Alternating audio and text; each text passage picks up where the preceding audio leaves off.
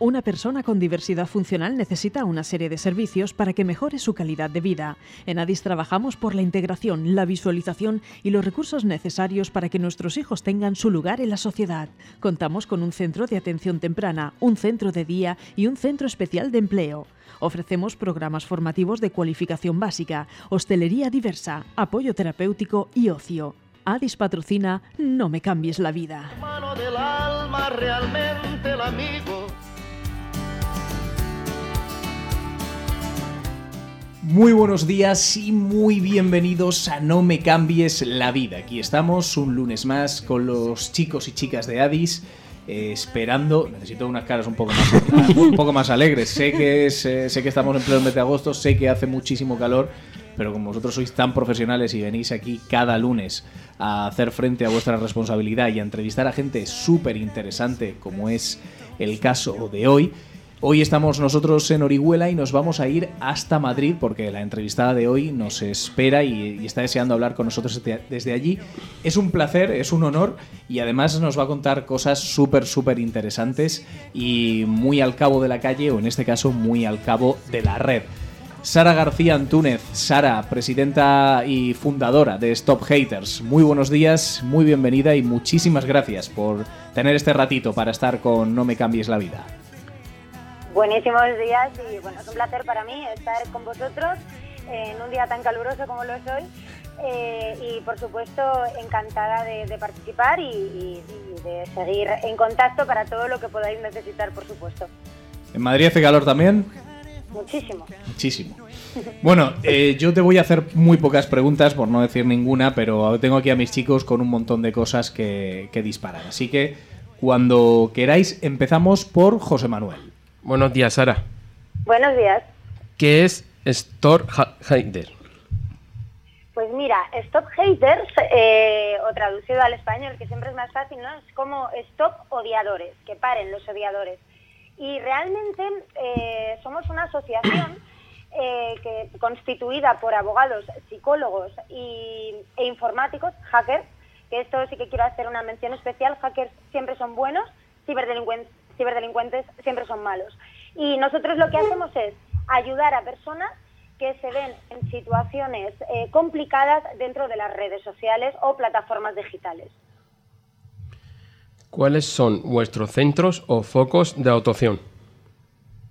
Pues mira, nosotros eh, físicamente tenemos la sede en Madrid, eh, pero actuamos a nivel estatal y nuestras víctimas son de todas las edades, de todos los géneros, eh, en cualquier circunstancia que os podáis imaginar, incluso, eh, qué deciros, lo, ma- lo que se nos viene siempre a la cabeza cuando hablamos de esto es, bueno, pues que a lo mejor un chico o una chica se enfade con otra persona y suba fotos que no debe a redes o las difunda o acose y moleste a esa persona, pero también tenemos, por ejemplo, casos de reseñas negativas para empresas eh, o competencia, ¿no? Entre, por ejemplo, dos clínicas dentales que estén situadas enfrente la una de la otra. Todo esto también entraría dentro de nuestro ámbito de actuación. Si alguien de mi confianza le ha dado mis claves de acceso a cuentas de redes sociales y lo ha utilizado para difundir información y fotos personales, ¿qué puedo hacer? Bueno, lo primero que tenemos que saber es que eh, eso es un delito. ¿Cómo podemos identificar que estas cosas son delito? Bueno, lo primero, tiene que haber un clic en nuestra cabeza que nos diga, oye, esto está mal, esto me está afectando, esto no me está dejando ser feliz o hacer mi vida normal. Ahí ya tenemos que empezar a plantearnos el por qué no nos encontramos bien.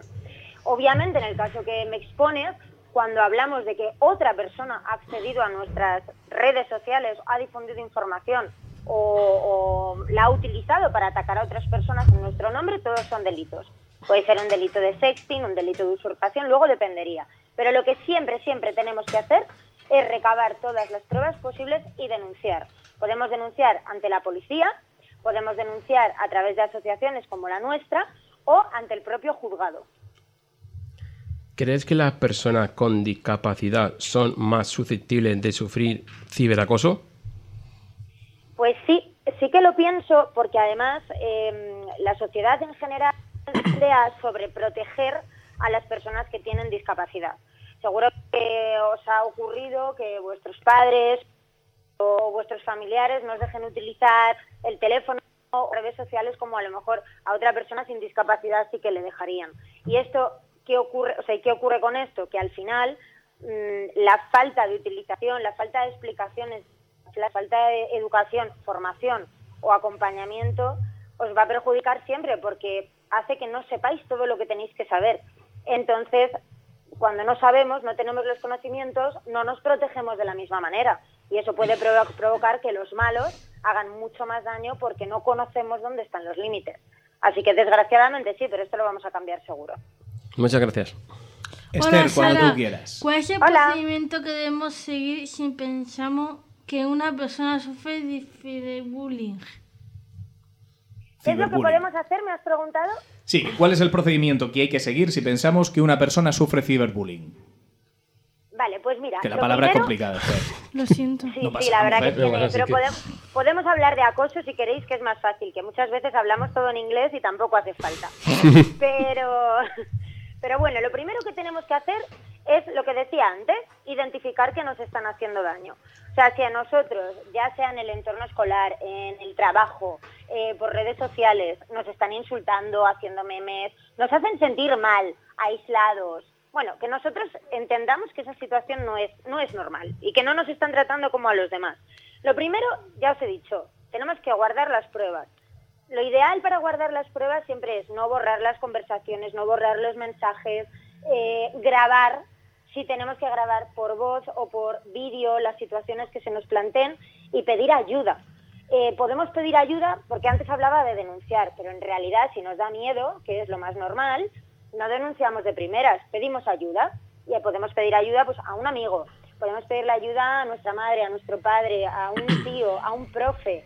Y, e incluso podéis pedir ayuda, por ejemplo, lo que os decía, a través de asociaciones como la nuestra, donde nos podéis escribir por cualquier red social, email, llamarnos por teléfono y contarnos la historia. Y una vez que sepamos la historia, nosotros ponemos en práctica lo que hay que poner. Pero tanto si sufrimos nosotros bullying o acoso como si lo sufre un amigo, lo que tenemos que tener muy claro es que hay que decirle que tiene que pedir ayuda y guardar todas, todas, todas las pruebas y si no tiene pruebas todavía, pues tendremos que conseguirlas. Es como un trabajo.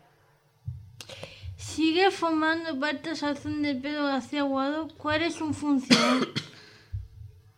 bueno, Pedro García Aguado ya no está con nosotros desde hace unos añitos porque mm, fue eh, consejero de la Comunidad de Madrid y entonces era incompatible el cargo político con nosotros. Pero sí que está muy activo en, en cuanto, a, en cuanto le pedimos eh, cualquier cosa. Pero al principio él fue vicepresidente de la asociación y sobre todo él a lo que se encargaba era, él de lo que se encargaba era de darnos visibilidad, eh, de hablar en nuestro nombre, de dar charlas en colegios, que eso es una cosa que hacemos mucho y nos parece interesante, pero no solo a alumnos, sino también a padres y a profesores, para que todos aprendamos mucho de redes sociales. ¿Qué herramientas tienen los padres de que sus hijos con discapacidad para detectar acoso en sus hijos? Pues mira, lo más importante que tienen que hacer los padres es, en vez de rechazar las redes sociales, aprender de ellas. Entender que ahora todos las utilizamos y que una persona con discapacidad también quiere utilizarla y entonces formarse oye, saber lo que es Instagram, lo que es TikTok, eh, por qué nos gusta a la gente joven utilizarlas, eh, cómo podemos protegernos de los malos simplemente con la configuración de la propia aplicación. Al final, eh, yo siempre pongo un ejemplo y es un padre cuando enseña a su hijo a conducir, paga una autoescuela o le acompaña en las primeras veces en el asiento de copiloto, y con las redes sociales, sin embargo, esto no se hace. Pues tenemos que extrapolar las redes sociales a otras cosas que han pasado toda la vida, como es conducir. Por, por ello, los padres tienen que aprender ellos primero para ayudar después a sus hijos a que utilicen las redes sociales de una manera sana, que al final es a lo que tenemos que llegar. La asociación está comprometida con la obesidad 2023. Fuiste nauticado de lupus y lo ha comentado en las redes. ¿Qué puede decir esta enfermedad y qué necesidades para tener una persona que la, que la padece? Bueno, pues efectivamente, sí, me diagnosticaron de lupus y, y, realmente, bueno, esta enfermedad lo malo que tiene es... ¿Sara?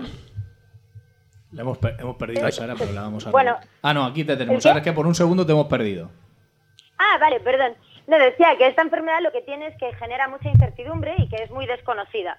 Por un lado, eh, te- como te puede afectar a muchas, a- a- bueno, a todos los órganos del cuerpo, pues tienes que cuidarte mucho más en cuanto al estrés, la salud, la comida, y sí que hay personas con lupus que, que tienen grados de discapacidad. En mi caso no es así de momento y espero que todo vaya bien, pero lo que le podría decir a cualquier persona en realidad que padezca cualquier tipo de enfermedad es que al final tenemos que ponernos primero, que querernos mucho, que cuidarnos y, aprender a convivir con ello y lo más importante, hablar de estas cosas y yo eh, os doy las gracias y os aplaudo porque es muy guay que vosotros salgáis en la radio haciendo un programa porque a veces el hablar de las cosas hace que se normalicen y yo creo que ya estamos en un momento social en el que debemos normalizar más las cosas. Así que bueno, en mi caso esto, esto ha sido. Muchas gracias, Esther. Samantha, cuando tú quieras. Buenos días, Sara. Buenos días. En el, pa- en el pasado su, sufriste una si- situación de ciberacoso. Es por ello por lo que has decidido luchar para erradicarlo o por lo que Stop Hash y Pues sí, Samantha, efectivamente, en el pasado mm, viví una situación un poco complicada y cuando fui a pedir ayuda no, no la tuve por parte de las autoridades. Y eso me, me enfadó, la verdad. Me generó mucho enfado porque mm, lo que me preguntaron a mí en concreto era que si la persona que me estaba acosando, me hacía este daño, era pareja mía. Y como no lo era, la frase que recibí fue, bueno, pues que, que ya, se, ya se le pasaría, ¿no? Que diese tiempo. Y ahí es donde yo pensé, jolines, pues a mí me da más miedo que me acose o me amenace o me insulte una persona a la que yo no conozco que una a la que sí, aunque sea mi expareja y sea malo y todo lo que queramos decir, porque de un desconocido no sabemos nada.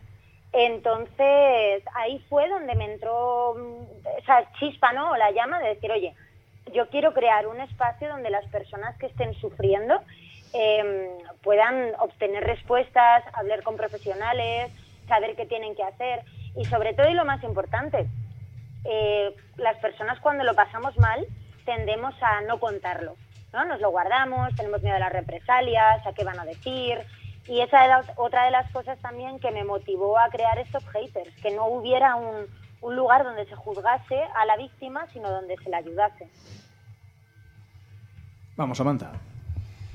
¿Qué se puede hacer para que para evitar que nuestros hijos sean quienes ejerzan el ciberacoso y a qué señales hay que estar atentos? Qué buenísima pregunta, Samantha. Pues mira, para evitar que nuestros niños sean los acosadores, sean los malos, lo que es muy importante es educarles en la empatía, en entender que ninguno merecemos menos, en entender que todos somos iguales. Y si no somos iguales es porque tenemos otras capacidades u otras formas de, de- actuar, de hacer las cosas, de comprender la vida, pero siempre con esa empatía y con esa con esas ganas de, de comprendernos ¿no? entre todos. Y además en, en la diferencia está. Si todos fuéramos iguales, qué aburrimiento, ¿verdad? Así que yo creo que lo que hay que enseñarle a todos los, los, los jóvenes los mm, o los menores es eh, que detrás de las pantallas hay una persona, que esa persona sufre, que todos tenemos nuestras preocupaciones, mm, que todos tenemos días mal y que no hay que hacer daño gratuitamente, porque cuando mejor se siente uno es cuando ayuda, no cuando...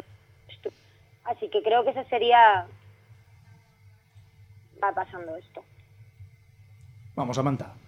¿Vendrías a nuestra asociación a dar una charla a las familias? Bueno, encantadísima. Cuando me invitéis voy para allá, por supuestísimo que sí. Sara, yo tenía, porque ahora mismo nos están escuchando, eh, nos están escuchando por aquí, por la radio, personas de chicos, chicas o gente más mayor de la región de Murcia de la Vega Baja de Alicante. Te escuchan a ti desde Madrid Y si quisieran ponerse en contacto con Stop Haters, ¿tienen un Stop Haters cerca de la región de Murcia o de Alicante al que acudir? Nosotros como sede presencial eh, tuvimos un intento antes de la pandemia, además en Murcia capital, pero no fue posible por todo lo que ocurrió. Eh, lo que pasa que sí que tenemos, mm, como deciros, colaboradores en todas las provincias de España. Ento- por lo tanto, si necesitasen, se buscaría la forma de que se viesen personalmente, pero de todas maneras los que trabajamos desde Madrid nos, eh, nos movemos por toda España, o sea que tampoco habría problema.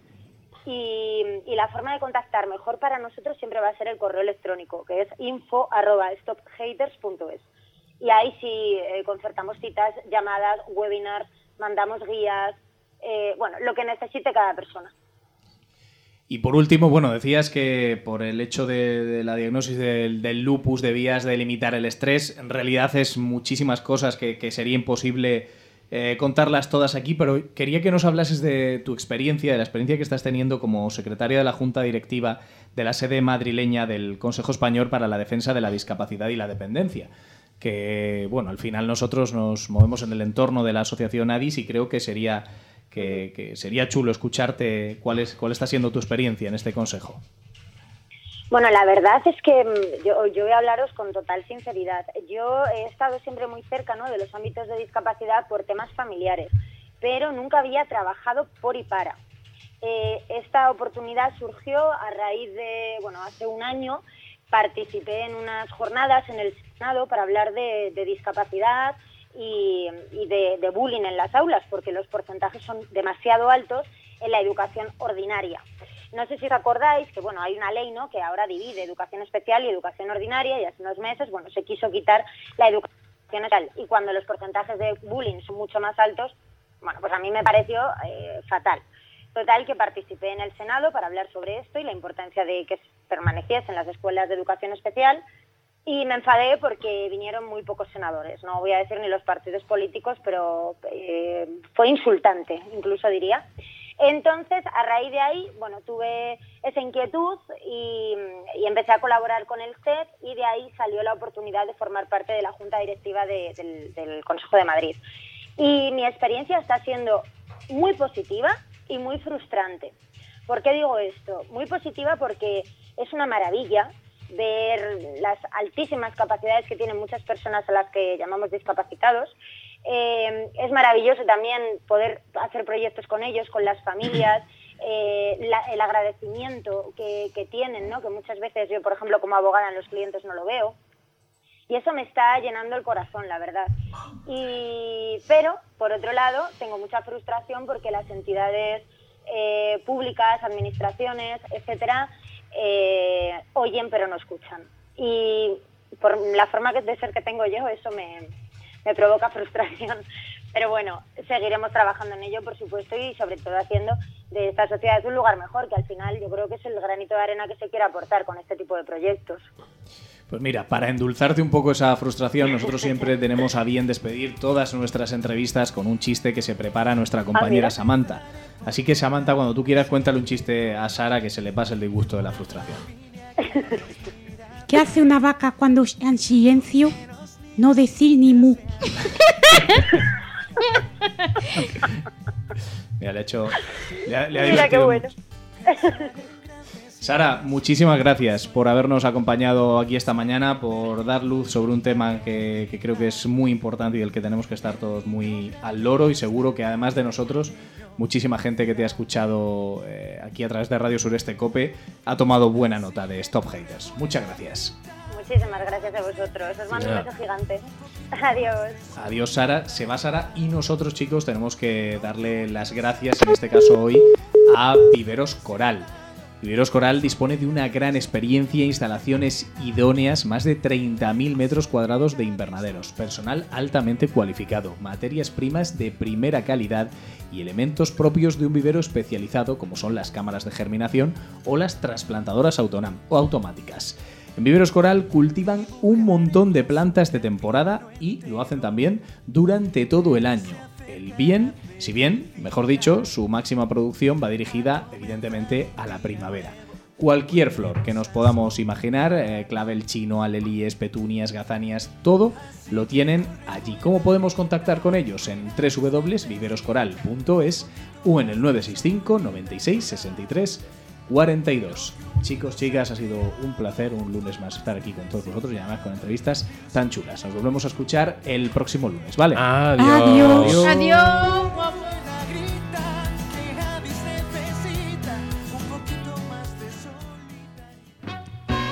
Una persona con diversidad funcional necesita una serie de servicios para que mejore su calidad de vida. En ADIS trabajamos por la integración, la visualización y los recursos necesarios para que nuestros hijos tengan su lugar en la sociedad. Contamos con un centro de atención temprana, un centro de día y un centro especial de empleo. Ofrecemos programas formativos de cualificación básica, hostelería diversa, apoyo terapéutico y ocio. ADIS ha patrocinado No me cambies la vida.